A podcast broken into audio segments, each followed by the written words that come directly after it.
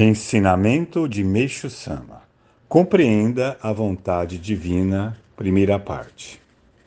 Conforme já escrevi anteriormente, uma vez que o ser humano nasceu para construir um mundo ideal, objetivo de Deus, se ele estiver em consonância com esse propósito, sempre poderá trabalhar com alegria e sem doenças. Eis a verdade eterna. No entanto, é inevitável que ele acabe adoecendo devido às toxinas medicamentosas herdadas de seus antepassados e, por desconhecer o que é certo, também introduz essas toxinas no corpo após o nascimento.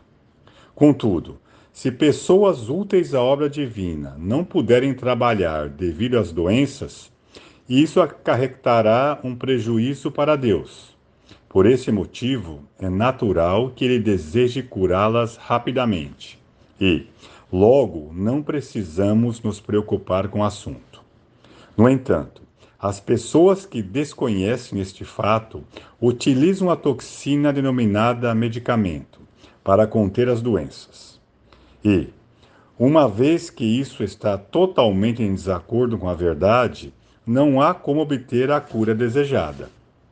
Não apenas a doença, como também os demais infortúnios, são ações purificadoras que, de acordo com a causa, ocorrem, evidentemente, sob diferentes formas.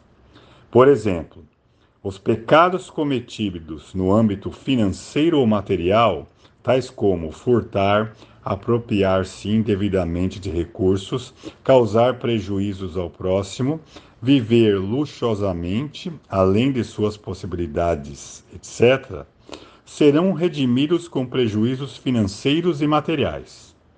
Frequentemente, ouvimos falar a respeito de, do filho esbanjador que gasta a fortuna da família.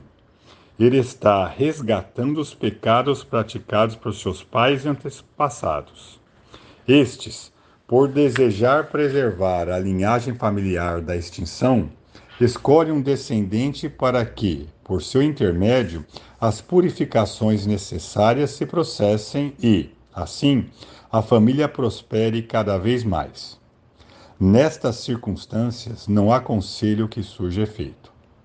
Suponhamos dois irmãos com ídolos diferentes. Um é rebelde e esbanjador, e o outro é honesto e íntegro. Aparentemente, o primeiro é mau e desonra os antepassados. Todavia, ao analisarmos com visão ampla, é o oposto, pois, na questão da eliminação de pecados e impurezas dos antepassados, sua missão assume maior importância. Por esta razão, não é possível determinar o bem e o mal com base nos critérios humanos por Meixo Sama, extraído do livro Alicerce do Paraíso, volume 3.